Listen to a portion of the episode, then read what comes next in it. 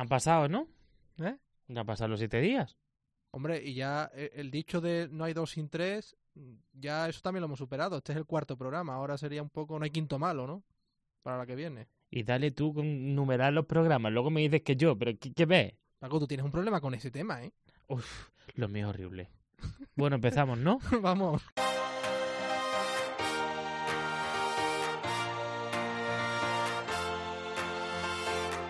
José Melero y Fran Simón. Imparables. Cope, estar informado. Que sí, Fran, que es el cuarto programa, que ya estamos aquí otra vez, amigos, amigas, estamos en Imparables, el espacio de referencia para conocer las historias de la gente corriente, como lo soy yo y lo eres tú. Abordamos hoy dos asuntos, la discapacidad intelectual mediante una asociación toledana que trabaja con ellos para su plena inclusión, y también el día a día de los ludópatas. Ojo, vamos a ver qué pasa con ellos. Hemos hablado con personas que han padecido esta enfermedad incurable y que han logrado rehabilitarse y controlar su y controlar su adicción. Sí, ya sabes que esto mucho más nos lo podéis contar a través del correo electrónico del programa imparablescope.gmail.com todo en minúscula, imparablescope.gmail.com Os animamos a hacerlo. Aquí podrás contarnos historias, realidades de superación, de denuncia, bien personal o bien de las que conoces. Lo que quieras, lo que te apetezcas. Ya sabes, imparablescope.gmail.com Todo esto y mucho más en los próximos minutos. Bienvenidos, como siempre, a Imparables.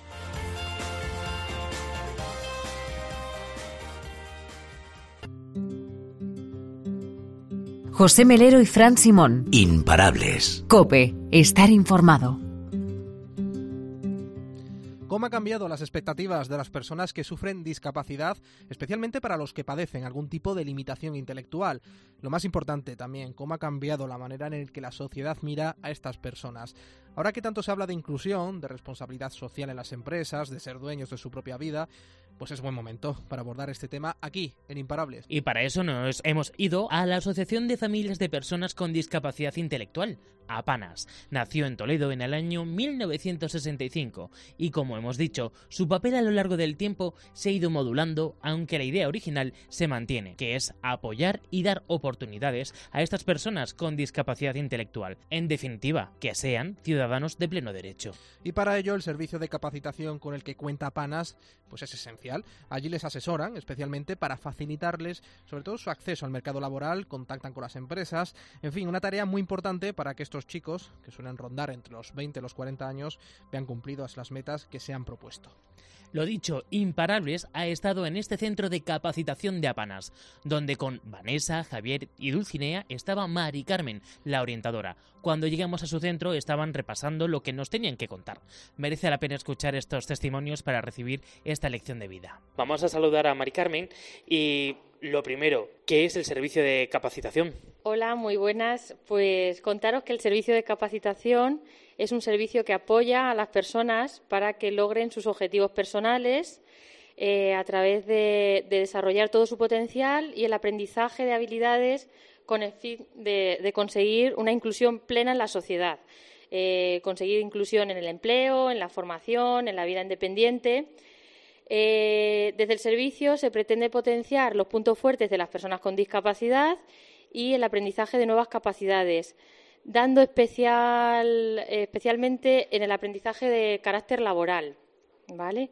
Entonces, para eso no solamente apoyamos a las personas en su proyecto de vida, sino que también orientamos y asesoramos a las empresas para contratar a personas con discapacidad intelectual. Eh, en, en, esa orientación, en ese asesoramiento que hacemos a las empresas, pues tenemos, facilitamos información de bonificaciones y ayudas a la contratación, también facilitamos la preselección de candidatos, ya que analizamos un perfil, el perfil de un puesto y el perfil del candidato y se seleccionan a los candidatos más idóneos para que puedan encajar en ese puesto de trabajo.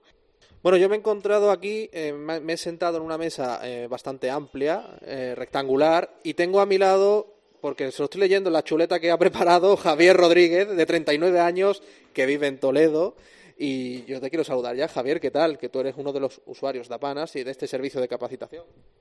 Sí, pues ya llevo aquí en el centro por, 21 años, pues ya llevo. ¿21 años? Sí. ¿Y qué tal esos 21 años? ¿Cómo te ha cambiado a ti la vida estar en Apanas, este servicio de capacitación? No, pero, pero para atrás bien. Hasta que, que, aparte de los 10 años que estuve en la carpintería, luego cuando llegó el, esto, lo, lo- la reunión de contrato, como ha venido todo abajo con la crisis, pero he ido pues, sobreviviendo a, a hacer, a hacer otros trabajos. Pero tú ahora mismo estás trabajando en un taller de jardinería. Sí, pero pues, pues, centro ocupacional. Y, y, a- y aparte, cuando estoy en de, de contrato, que estuve últimamente por un catering por, por tres meses, estoy a ver si, si, me hace un trabajo por, por, por durar más.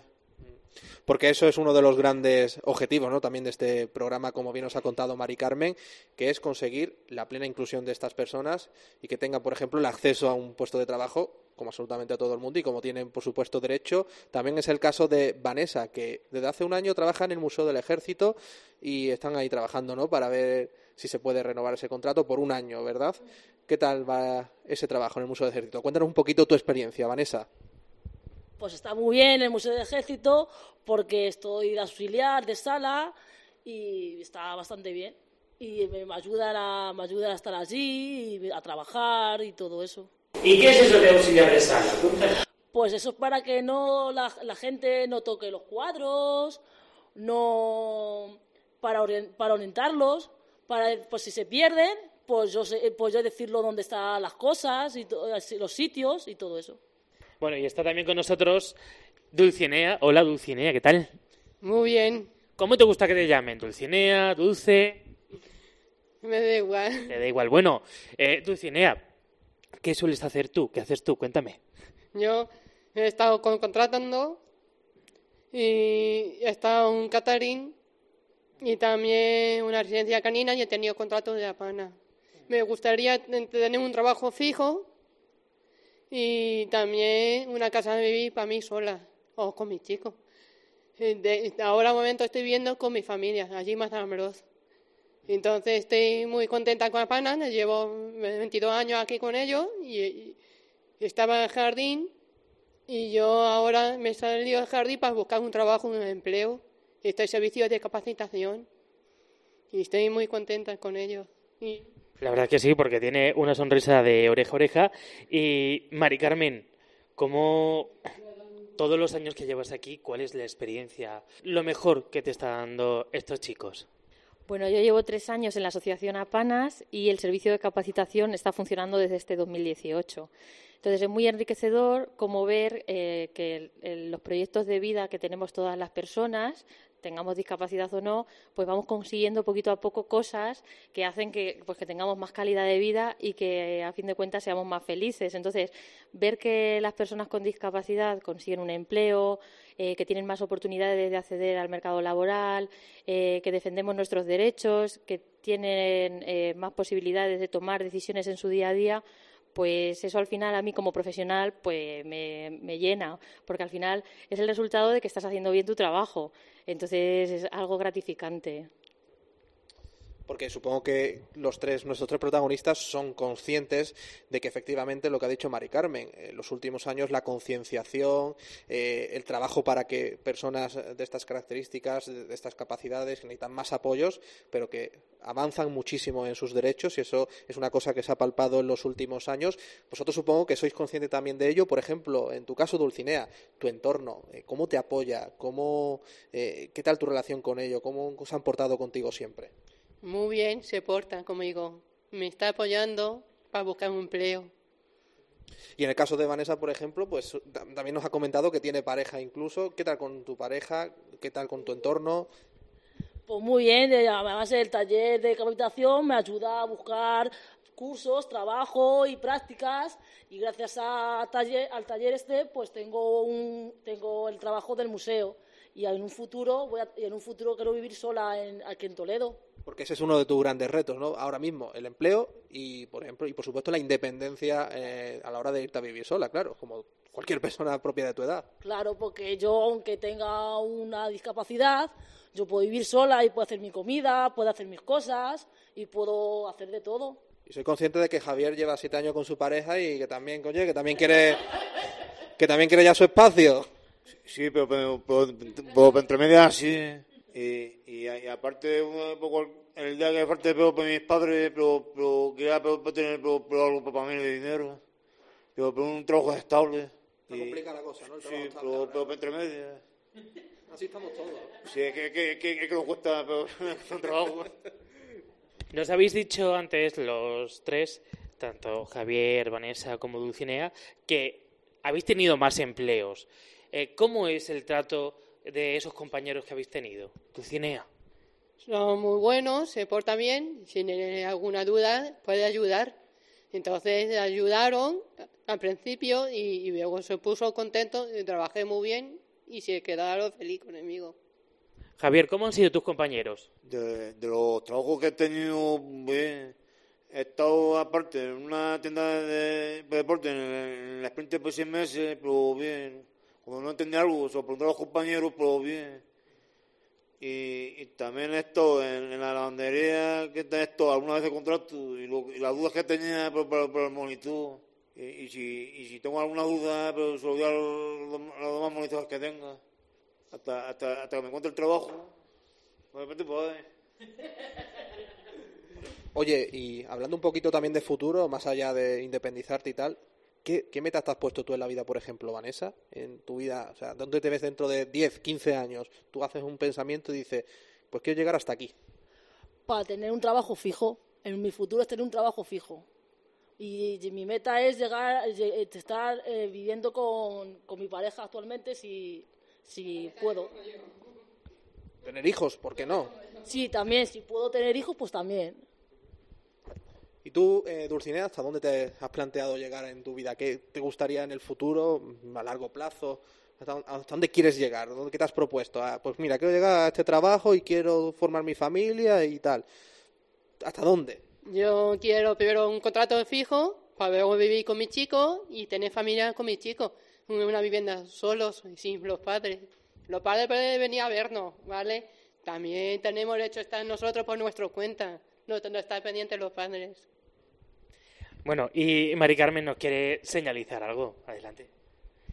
Simplemente que escuchando a estas personas hablar y preguntando sobre qué, qué- cómo nos vemos dentro de 10, 15 años, yo creo que a cualquier ciudadano con, con la edad que tienen ellos, que son gente joven, entre 30, 40 años, veintitantos, algunos más jovencitos, pues lo que, lo que buscamos al final todos es eh, desarrollarnos como personas, conseguir un trabajo, un trabajo que nos dé posibilidades de vivir solos, de disfrutar con nuestra pareja, de formar una familia y de poder vivir con una calidad de vida que, que nos permita, como hemos dicho antes, pues ser felices y cumplir nuestros sueños. Al fin y al cabo es lo que estamos buscando todos, o sea que no es ninguna locura que lo que ellos piden lo pedimos absolutamente todos, así que creo que es algo que debemos de apostar por ello. Por supuesto, Panas ha cambiado mucho vuestra vida, ha sido un grandísimo apoyo. ¿Qué le debéis a Panas concretamente? Vanessa, tú que tienes ganas de hablar, ¿qué le debes a Panas? Pues yo desde los 10 o 11 años que llevo en La Panas ha cambiado un montón, pero un montón. Yo estoy muy contenta con el centro y con el, y con el apoyo que tengo en La Panas. Además estoy en deporte y gracias a deporte estoy haciendo muchas cosas. Estoy en deporte, estoy en el taller de capacitación y gracias a ello estoy muy contenta. Y ahora con los pisos que me van a dar nuevos y todo eso, estoy muy contenta.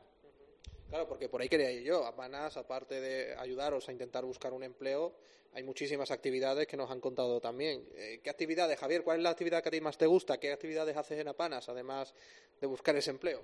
Ah, Hago pro flujo, pero dos veces por semana y para no pararme me voy para un gimnasio para, para que el polígono.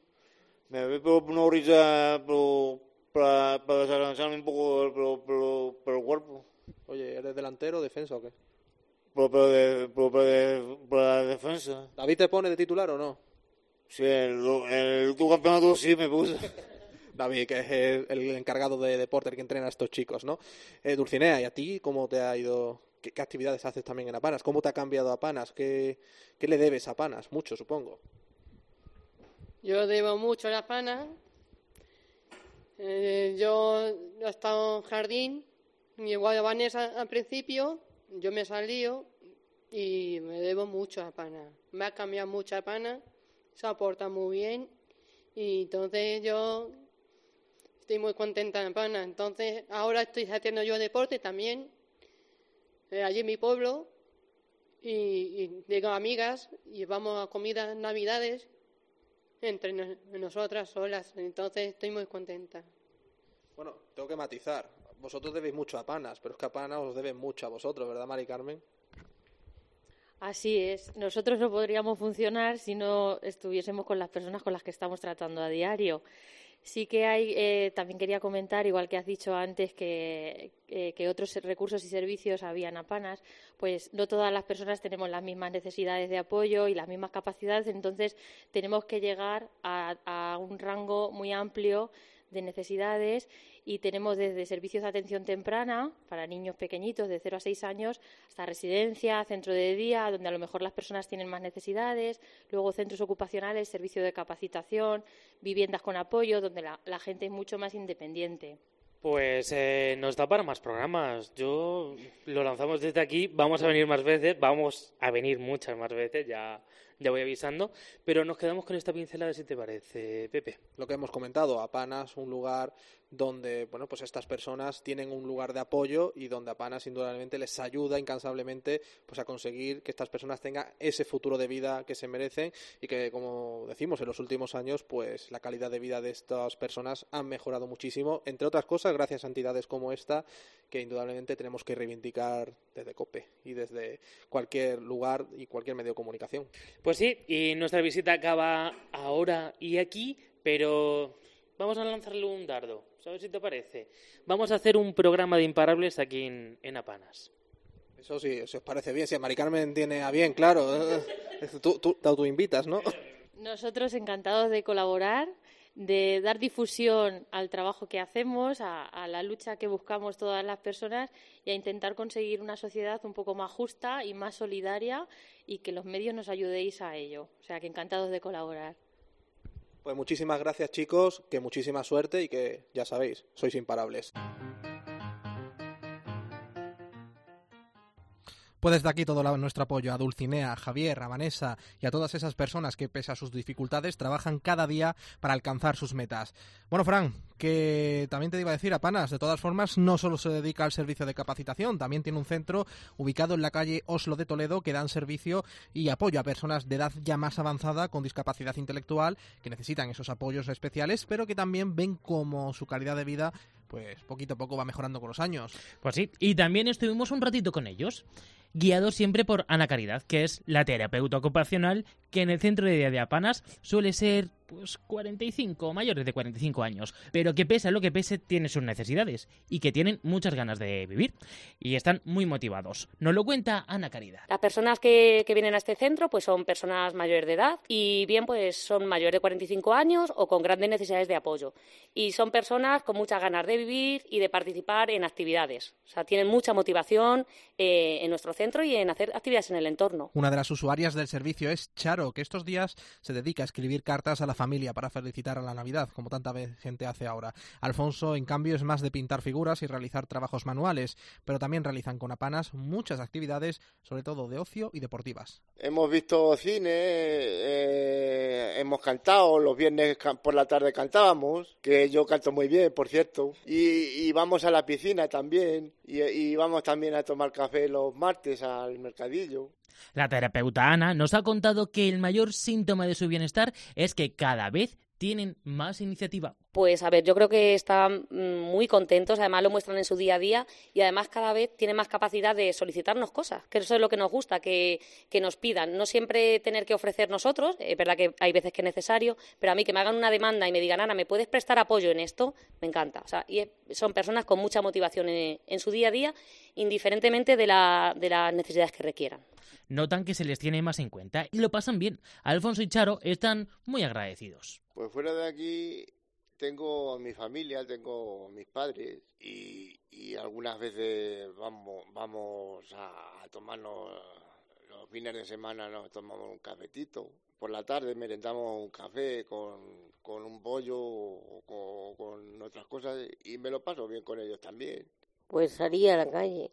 Pero sal- supongo que no sales tú sola. No, es una, no- una una monitora que se llama Alba, porque me ayudan. Y también quiero decir una cosa, que gracias a Ana, pues las cartas que escribo, porque yo no sé escribir, pero Ana me lo copia una, y un papel y yo lo voy haciendo. Muy grande, Charo. Es importante también las orientaciones que dan los cuidadores y terapeutas a los familiares de estas personas para que, bueno, de esta manera vean satisfechas sus metas y voluntades. Además, nos despiden Charo, Alfonso y Juanjo de nosotros, trasladando este mensaje de apoyo a las personas que lo están pasando también mal. Porque sea mejor, que no cambie su forma de ser. Que no se rindan, ¿no? Que no se rindan. Alfonso, ¿tú qué mensaje de apoyo darías? Pues yo le diría que, son dos días y, hay que, y, que se animen, que disfruten de la vida y, que, y que para adelante. Yo lo mismo, con esa harina y que sigan para adelante. Pues gente formidable, que ojalá sigan progresando con los años. Lo que vamos a seguir progresando somos nosotros aquí en Imparables. Seguimos con todos ustedes. José Melero y Fran Simón. Imparables. Cope, estar informado.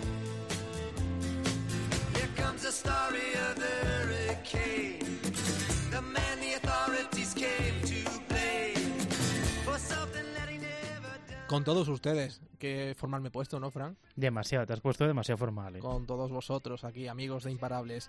Bueno, cuando ves que con una partida en la máquina recreativa ganas lo que en el trabajo tardas ocho horas, caes en la trampa.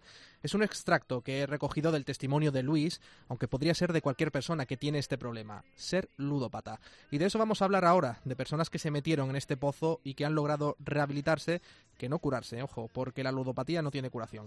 Tampoco se conocen los motivos. Algunos creen que es por el afán de ser el mejor, otros hablan de un componente genético y hay quien opina que todos tenemos el instinto del juego, pero algunos lo desarrollan más que otros quién sabe. Y además te contamos la historia de José. Tiene 42 años. Con 24 comenzó a jugar. No sabía cómo salir del pozo hasta que recurrió al grupo de jugadores anónimos de Albacete.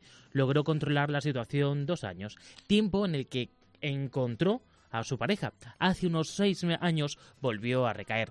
Le robó a su pareja la tarjeta de crédito y se gastó más de mil euros en una noche pero ya llegaba muchas veces, claro, yo como estaba todo el día con el camión, bueno, yo un furgón pequeño de viaje, pues claro, cuando juegas eh, tienes la, el, como decimos, la bombilla encendida a tope, ¡pum! va funcionando. Lo malo que yo a ella no le, no le he comentado nada, no le comenté nada. El problema, el error es eso, que no comentas, no hablas, te quedas callado, estás te quedas metido en una urna, como dijimos, no voy a decir nada porque si digo va a saltar el lobo. Se dio cuenta hasta que una vez le quité su tarjeta, una tarjeta suya personal y claro, eh, en una noche me gasté mil y pico euros. Qué mala es la soledad. Ludópata, como lo es también Guillermo, no dormía pensando en el juego. Se pasaba la noche planificando la ruta del día siguiente. Así estuvo durante casi dos décadas. No podía controlar sus impulsos. Las tragaperras pensaban por él y pensando en cómo recuperar el dinero, eh, dónde ir, planificando la ruta del, del, día siguiente, de decir, bueno, pues me voy a levantar, voy a ir a jugar a esta máquina, luego voy a ir, voy a echar las quinielas, eh, según tenga suerte o no tenga suerte en el primer sitio, puedo ir a este otro, sí, planificando todo, todo el día en torno al juego. Ya hemos contado que las causas de que originan la ludopatía pues se desconocen. Alberto cree que depende de la suerte del principiante, es decir, al principio tienes suerte, la suerte, mala o buena, según se mire, de ganar. Juegas una vez primero y te vuelve a salir. Te vas animando y buscas que te vuelva a tocar, pero resulta que es que la suerte, oye, pues ya te ha abandonado. Y así sigues jugando de manera descontrolada hasta que enfermas. Mentirosos, ansiosos, a veces incluso violentos, son algunos de los síntomas que alertan que has caído en las garras del juego. La salud también se resiente, como la de José. Pues llevas a coger mucho ansiedad y estrés, vas estresado, vas y no paras. Quien tengas a tu lado lo nota mucho. He perdido muchas amistades que no las he podido recuperar porque yo les he pedido dinero, se los he devuelto y cuando se enteraron que era para eso, me dijeron hasta aquí hemos llegado. No la hay todavía. La gente no entiende, la gente se cree que, que es por gusto, que estás jugando por jugar y está, pero no entiende que es una enfermedad y muy grave. ¿eh? Es una enfermedad y muy grave. Alberto llegó a experimentar experiencias más propias de las películas. Cuando alguna noche perdía todo el dinero, se dedicaba durante horas a pasear. En ese momento, lo único que piensas es en cómo resolver el problema. Pero no, resulta al final que no, no lo resuelves, te lo incrementan más, porque al final si, es, si no pones si no pones remedio para ello, te metes más de lleno. Lo malo es que piensa las soluciones peores que hay. O sea, si no tienes una persona de dónde tirar, de dónde sacar dinero para, para poder pagar lo que lo que debes, pues para solucionar el problema, ¿qué buscas? Si tienes un seguro, ya sabes lo que ya sabes lo que buscas. Volver a confiar en un ludópata se antoja cuanto menos complicado, porque no es para menos, teniendo en cuenta las cantidades que se han dejado en el juego. Entre Guillermo, Luis, José y Alberto, nuestros cuatro protagonistas, han invertido unos 800.000 euros. Una enfermedad que no entiende además de clases sociales, porque el patrón siempre es el mismo, gastar más de lo que ingresas. La ludopatía es una obsesión por el juego, pero es además una máquina de generar tensión y de hipotecar las relaciones con tu entorno. La única relación de Guillermo con su familia era pedirles dinero en su nueva etapa universitaria ellos pues me daban un dinero para, para yo poder mantenerme todos los meses y claro, antes de llegar a fin de mes pues pues estaba pidiendo dinero, siempre con mentiras, diciendo es que me lo he gastado en esto, que es que ahora me han pedido de la universidad para tal cosa, es que en el coche tengo que cambiar las ruedas, es que la factura de luz ha subido mucho, eran todo mentiras para que me mandaran más dinero para poder seguir jugando. A José su adicción al juego le costó muchas amistades. Cada vez estaba más agresivo. Cuando ganabas, pues vale, o a lo mejor ganabas y te retirabas, pues dices, bueno, me voy. Pero cuando a lo mejor te habías gastado 500, 600 euros y no sabías sacado nada y no sabías de dónde sacar dinero para ir a, intentar sacarte algo, ibas siempre con agresividad, con mucha agresividad. Lo que primero, agresividad, contestabas a todo, a lo que a lo que no te decían hola y saltabas. ¿Me entiendes lo que te digo? ya tenías la contestación delante. Luis perdió sus habilidades sociales se empezó a quedar solo. Su mujer le acabó echando de casa cuando comenzó a faltar dinero. Cree que su mujer no le apoyó lo suficiente para salir del pozo. Uno tiene un problema, eh, por lo menos se le debe de dar un, un, un pequeño margen de confianza y se le debe de dar una oportunidad. Cuando no te han dado una oportunidad y no has sabido si tú te puedes rehabilitar o no te puedes rehabilitar, difícilmente tú ya puedes coger a esa persona cariño ni nada. Y por suerte para él ha logrado rehacer su vida, lo que le ha permitido rehabilitarse. El rehacer mi vida me ha rehecho al tener una persona donde cuando me he encontrado mal he tenido con quien hablar y cuando eh, en un tiempo bajo, pues te puede ayudar a, levantarte. Por fortuna para los cuatro protagonistas, lograron salir del pozo en el que se habían metido. Guillermo lo vio claro cuando bajó a comprar el pan y comprobó que no tenían un duro. Fue entonces cuando decidió acudir a la Asociación de Ludópatas en Rehabilitación de Ciudad Real. Un día me bajé, fui a comprar el pan y vi que no tenía ni un euro para comprar el pan. Vi que no podía ir a sacar dinero a un cajero para, para comprar y ahí fue cuando dije, tengo dos soluciones, o hipotecar mi casa que tenía en propiedad y ampliar el crédito para tapar todos los demás y seguir jugando, o, cortar eso radicalmente. Y ahí fue cuando di el paso de, de, cortarlo. Misma asociación a la que acudió Alberto, pero en Toledo llegó a contraer importantes deudas con el banco y la familia. Estuvo al borde del abismo. Sobre todo pues con la familia implicado, o sea, llegar al borde de decir dejar, la familia por completo. Tengo dos hijos y, o sea, coger, digo, bueno, yo mi parte, yo creo que quería coger, y digo, cojo, para no dejar mi problema, me voy de mi casa, a mis hijos y a mi mujer la dejo los dejo limpios y yo me llevo el problema fuera.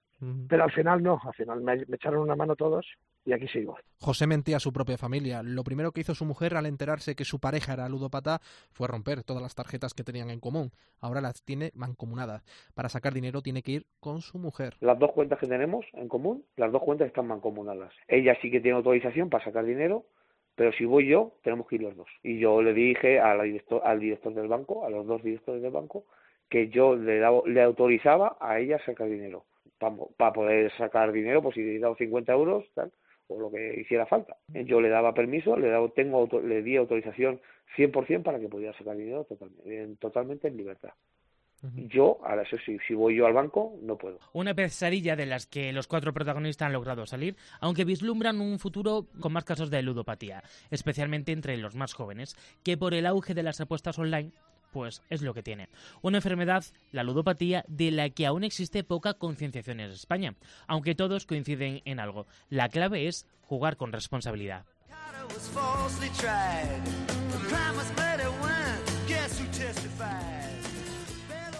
Y para hablarnos un poquito más y cómo podemos acceder a las asociaciones de ludópatas, pues tenemos a Victoriano Dolado, él es presidente de APAL Madrid, la Asociación de Prevención y Ayuda al Ludópata. Hola, muy buenas. Muy buenas. Bueno, pues la primera pregunta es evidente, eh, señor Victoriano. ¿Se puede curar la ludopatía? Mm, no, se puede rehabilitar. Curar no tiene curación. Se puede decir más claro, pero no más, Pero- más alto, pero no más claro. Exactamente. ¿Y se co- podría considerar una enfermedad? Es una enfermedad, está considerada y además ya está, ya está por, por los eh, prestigiosos que, que sí que es una enfermedad, está, está catalogada como eso. ¿Cómo sabemos, Victoriano, que una persona es ludópata? Yo soy un ludópata ya rehabilitado, o sea que te podría decir cómo, cómo, cómo lo sabía yo. Es- somos, mira, somos personas que somos muy...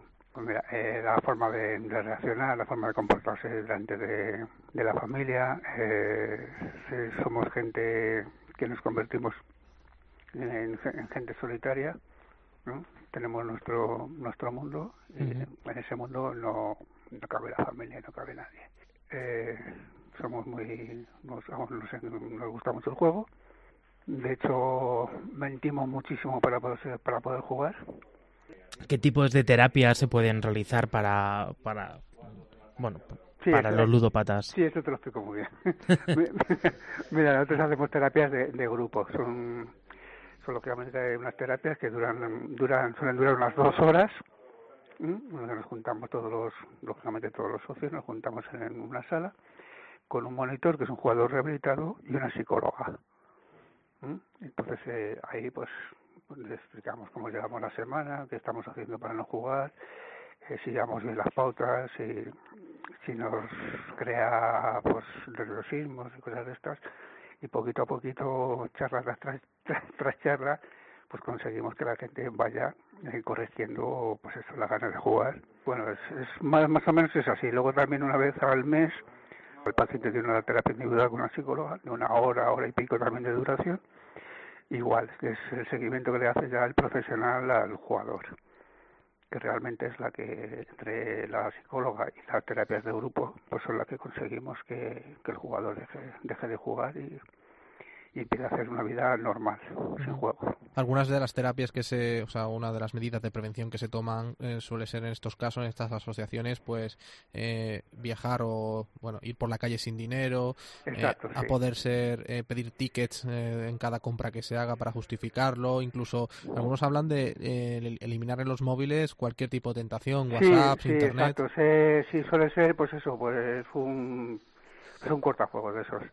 Lógicamente nosotros eh, siempre damos uno que es muy bueno, es muy eficaz, que se llama el custodio. Y ese te, te, te corta todos los intentos de entradas a casas de juegos y, y todo eso. O sea, eso te lo corta radical. ¿La ludopatía suele influir a otros aspectos de la salud? Sí, te, te puede dar bastantes depresiones.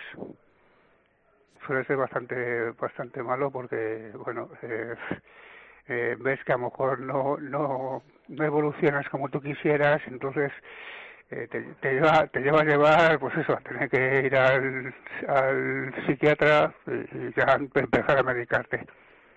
¿En qué punto se puede llamar a una persona ludópata? Cuando pierde el control de- del juego, cuando ya no, no sabe cómo parar. Vamos ya casi acabando, Victoriano.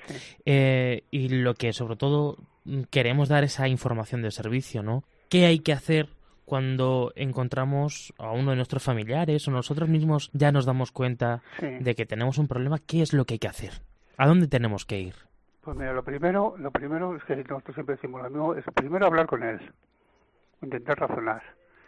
Luego, si consigue que reaccione y, y, digamos, confiese que tiene ese problema y, necesite, y sí que quiere que le se le ayude, es llamar a una asociación y, pe- y pedir cita con ellos y pues eso, y eh, tener la entrevista con ellos y empezar, empezar las terapias lo antes posible.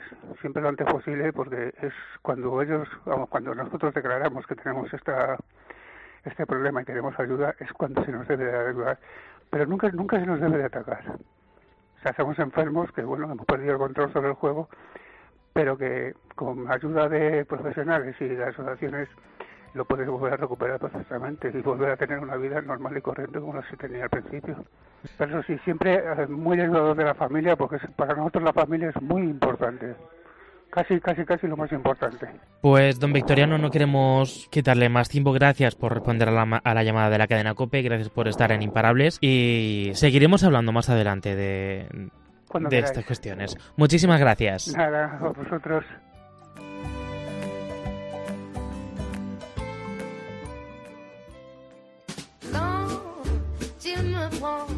José Melero y Fran Simón. Imparables. Cope, estar informado.